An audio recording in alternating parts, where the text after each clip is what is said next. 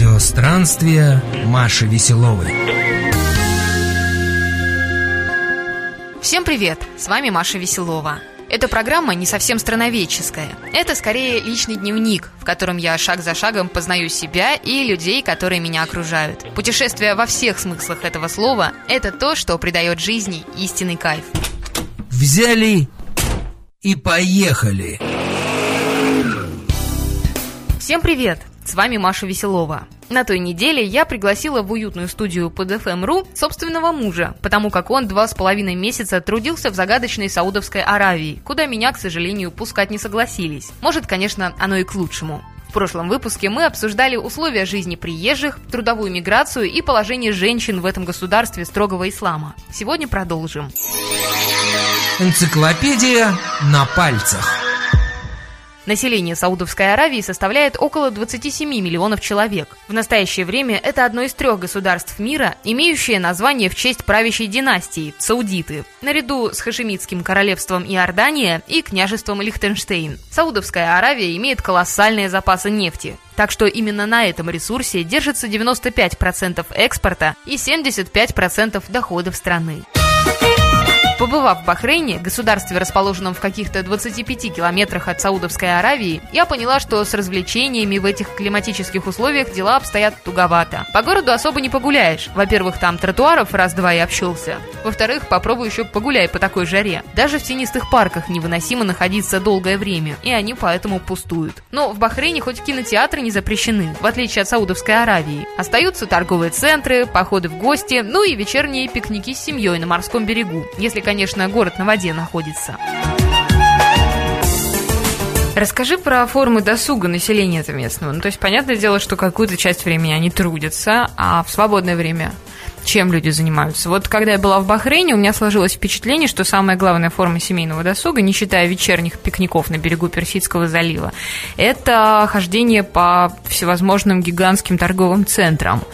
И, в общем-то, я не понимаю, чем там еще можно заниматься. Ну, можно, конечно, по рынку бродить, но, наверное, жарко, если посреди дня. А вот как дела обстоят с этим в Саудовской Аравии? Правда ли, что кино запрещено, например? Потому что в Бахрейне я видела несколько кинотеатров и толпы страждущих.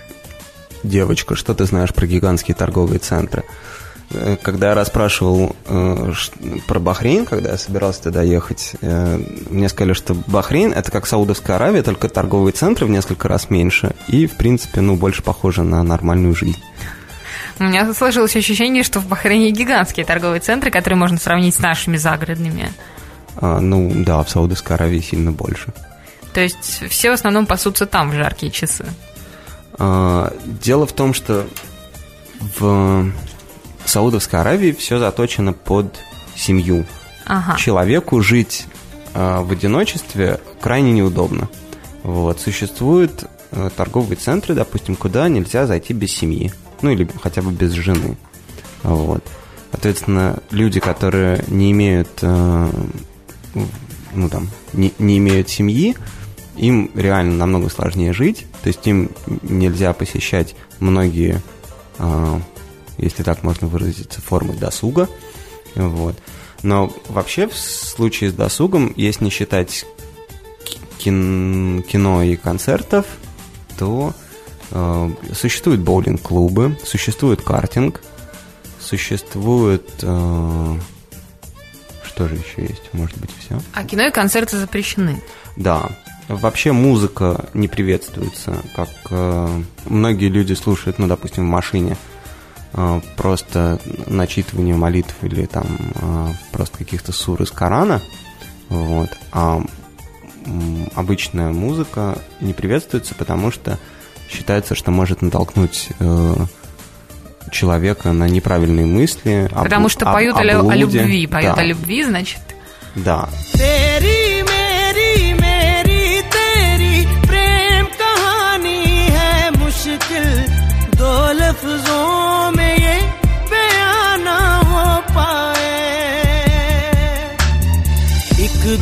Что Что ж, как мы видим, семейные ценности в Саудовской Аравии активно культивируются государством. Девушкам не приходится особенно выбирать. Кстати, мусульманину разрешено иметь до четырех жен, при условии, конечно, что он может обеспечить всех достойно и в равной степени. Наверное, им сложно представить, что европейцы могут встречаться друг с другом годами, прежде чем пожениться, иметь близкие отношения, может быть даже детей, а иногда и вообще не оформлять при этом брак. Нет, свободные нравы не для этой страны. В Саудовской Аравии, равно как и в других странах строгого ислама, именно целомудрие невесты считается одним из важнейших ее качеств. Ты сказал, что жениться надо в Саудовской Аравии, потому что иначе тебе закрыт путь в многие заведения. А ты не расспрашивал коллег, э, каким образом вообще выглядит сватовство в Саудовской Аравии? В каком возрасте примерно женится? Как это все?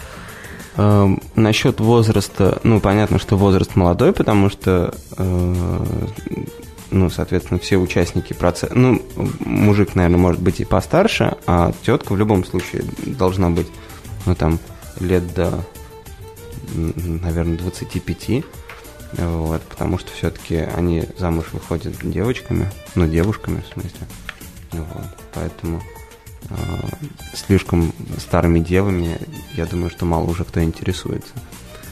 Вот. А в случае, если мужчина хочет э, жениться, он оповещает об этом всех своих родных, близких, а также соседей, вот, э, которые, соответственно, с помощью сарафанного радио оповещают, э, опять же, своих там друзей, близких родственников, соседей.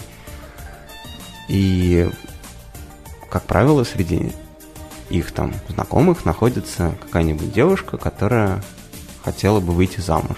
Вот. А девушка практически любая хочет выйти замуж, потому что для нее это вообще единственная возможность покинуть отеческий дом, хотя бы там общаться с какими-то более, а, более обширным кругом друзей, знакомых, вот, немножко изменить там свою жизнь. Вот. А, значит, дальше происходит следующее. Когда выясняется, что, допустим, в таком-то доме имеется девушка, то э, человек, который намерен жениться, посылает туда свою маму. Вот. Мама приходит, мама знакомится с девушкой. Вот. Э, предварительно ей, допустим, сын может рассказать, что он э, чего он вообще ждет от своей жены, как она должна выглядеть там, а чем она должна интересоваться, что у нее должны быть, там, не знаю, какие-то характеристики. Вот, мамочка идет, соответственно, и расспрашивает, проводит собеседование с э, потенциальной избранницей. Вот. Если она считает, что избранница достойна ее сына, вот, то им устраивают свидание.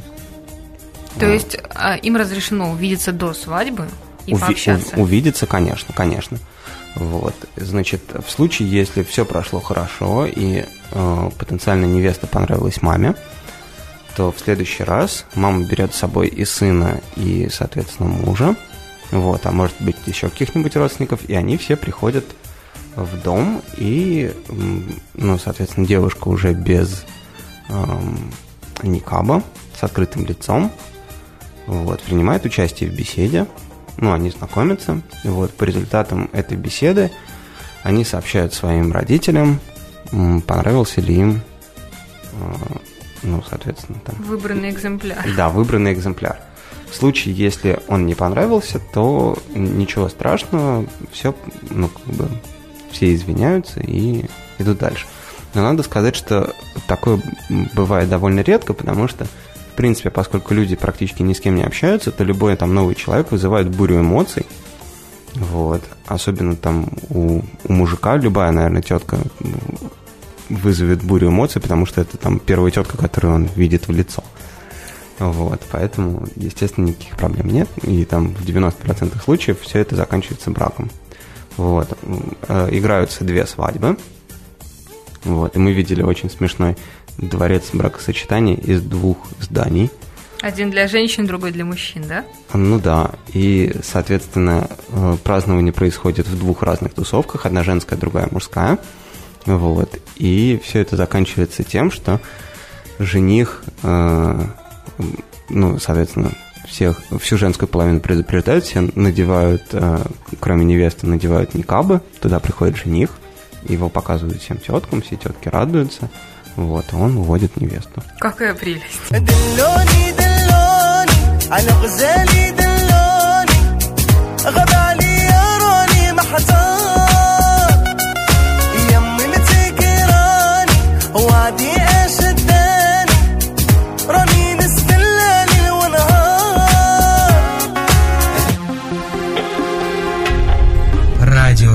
Странствия Маши Веселовой. Во всех странах, где мне приходится бывать, я всегда обращаю внимание на то, как устроено дорожное движение, какие автомобили чаще выбирают местные, насколько вождение хаотично и так далее. Уверена, в странах Ближнего Востока среднестатистический российский водитель немедленно пришел бы в ужас, увидев, что творится на дорогах. Хотела я тебя про ПДД немножечко расспросить, потому что в моем представлении вождение в странах, подобных Саудовской Аравии, пусть я там никогда и не была раньше, эта штука довольно экстремальная. Вот как вообще выглядит дорожное движение в том городе, где ты жил?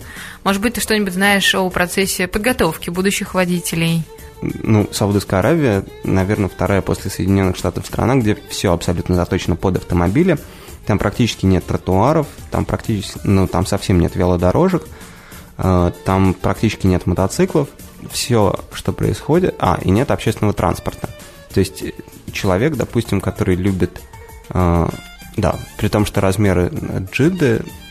Э, Джиды почти 4 миллиона человек, этот город. Как Петербург практически. Вот, да, практически как Питер. По размеру сопоставим. Вот. Э, транспорта нет никакого общественного, то есть ни маршруток, ни автобусов, ну, ни такси ни имеются, естественно. Да, имеются такси и э, имеется личный транспорт. И э, поскольку водителями в основном работают э, пакистанцы и бангладешцы, это вот каста водителей, они э, ну, привносят свой, э, скажем так, национальный колорит если кто-нибудь был в этих странах, ну, в общем-то, или хотя бы в Индии, вот, то можете себе представить, что такое э, вождение, к примеру, по-индийски. Вот то же самое, но только дороги шириной там в 6, 8, 10, там 12 полосок.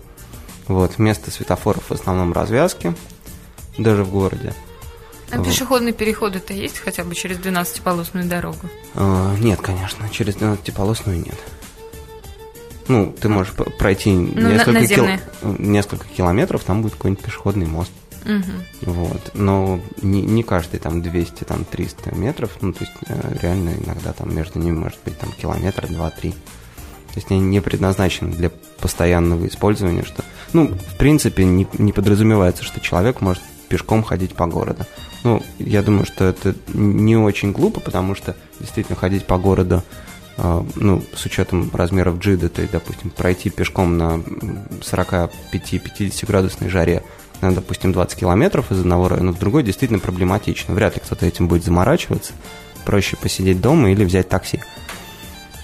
Вот. А по поводу э, того, как местных учат водить, вот, допустим, наш знакомый, который, собственно, нас туда пригласил, который был, служил там директором э, магазина, он э, рассказывал, как он получал саудовские водительские права.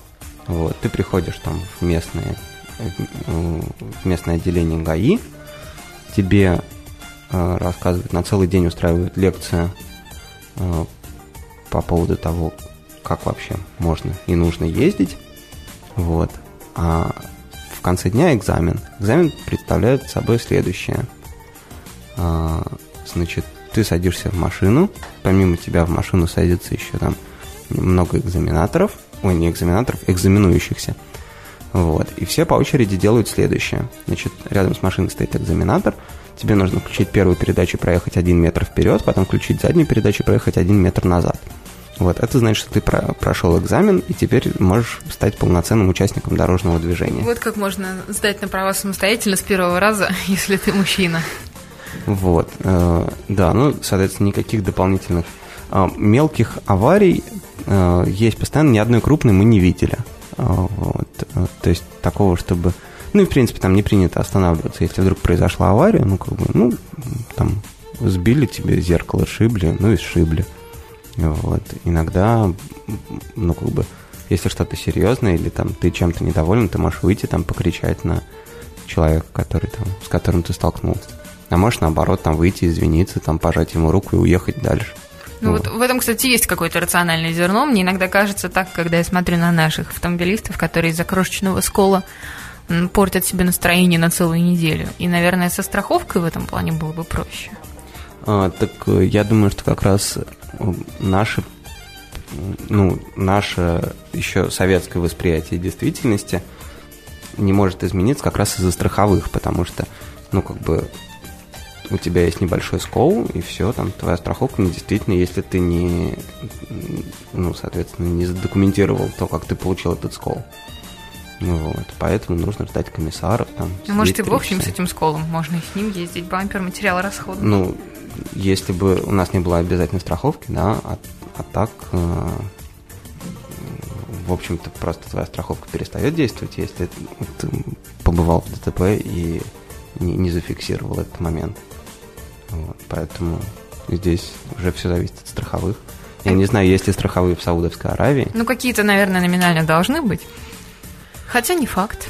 Не факт. Я думаю, что все у них по воле Господа происходит. И, и ДТП в том числе. Да, и, и если Аллаху угодно, чтобы две машины столкнулись, то, в общем-то, в чем виноваты водители? Ни в чем. Что с них требовать вообще? Ограничения скорости есть какие-то там? Ограничения скорости есть, но вообще, поскольку правил как таковых э, особо не наблюдается... И с правого ряда могут повернуть налево перед тобой?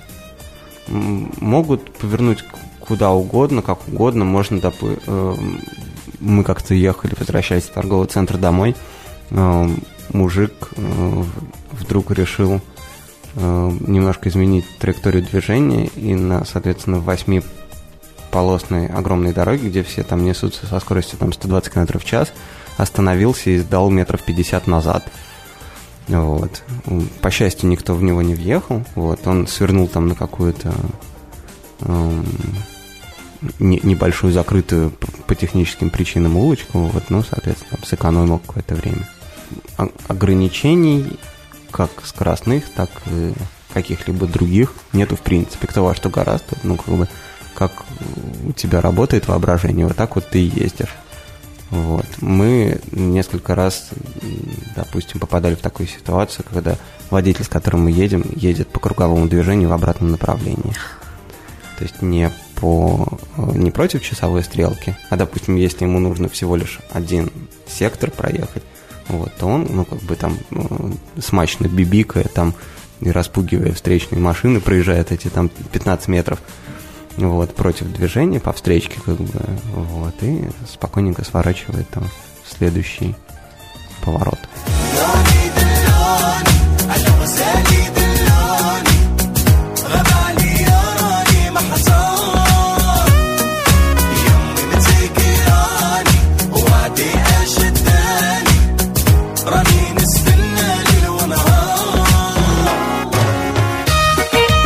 Да, напомню, женщине запрещено в Саудовской Аравии водить автомобиль. Это карается публичными телесными наказаниями. Это правило касается также и иностранок. Получить визу в эту страну женщине тоже весьма и весьма проблематично. Без особых вопросов пускают лишь тех, чьи мужья трудятся в нефтяной отрасли. Да и то приходится пройти через огромное количество бюрократических проволочек. Впрочем, и мужчины не могут просто так взять и получить визу в это закрытое королевство.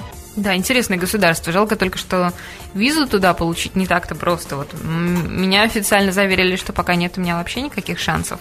Ты, насколько я помню, много разных усилий прикладывал, чтобы тебе эту визу дали. Ну и более того, э, существует огромное количество людей, которые туда, допустим, даже если муж резидент, ну вот как в случае там с моим этим знакомым Ником, вот. Ему для того, чтобы привести туда жену, они оформляли документы примерно полгода. Больше всего всяких медицинских нужно заполнить документов, вот пройти там все возможные обследования, которые вообще, ну, они проходили их в Швеции, вот, э, у врачей округлялись глаза, когда они слышали, ну, что вообще никому нафиг никогда не, не требуется такое обследование, вот, но саудовцы на нем настаивают. То есть Вот, ну и вообще они всячески стараются огородить свою страну от э, случайных людей, от людей, которые им могут быть не полезны. Ну, ну, обо многом говорит тот факт, что в это государство туристических виз нет в принципе. Я помню, что было время, когда их пытались вводить, правда, с кучей ограничений. В течение года или полутора, по-моему, существовали все-таки в природе туристические визы в Саудовскую Аравию, однако потом их благополучно свернули. Ну, по крайней мере, никто из моих знакомых э, такую визу не получал и по ней не ездил, поэтому, насколько это правда, сказать сложно. Может быть, это была какая-то формальный момент, что там, типа, они выдавали визы, непонятно кому, непонятно с какими условиями, но в теории там человек мог бы ее получить. Э, на деле, ну, я не слышал, чтобы кто-то съездил в туристическую поездку в Саудовскую Аравию. Ну, так что тебе повезло, пусть она была и не туристическая, а рабочая, но все же. А на сегодня это все. От души желаю вам не жалеть силы времени на собственные впечатления, которых у вас никто не отнимет и которые никогда не забудутся. С вами была Маша Веселова. Всем пока. Радио странствия Маши Веселовой.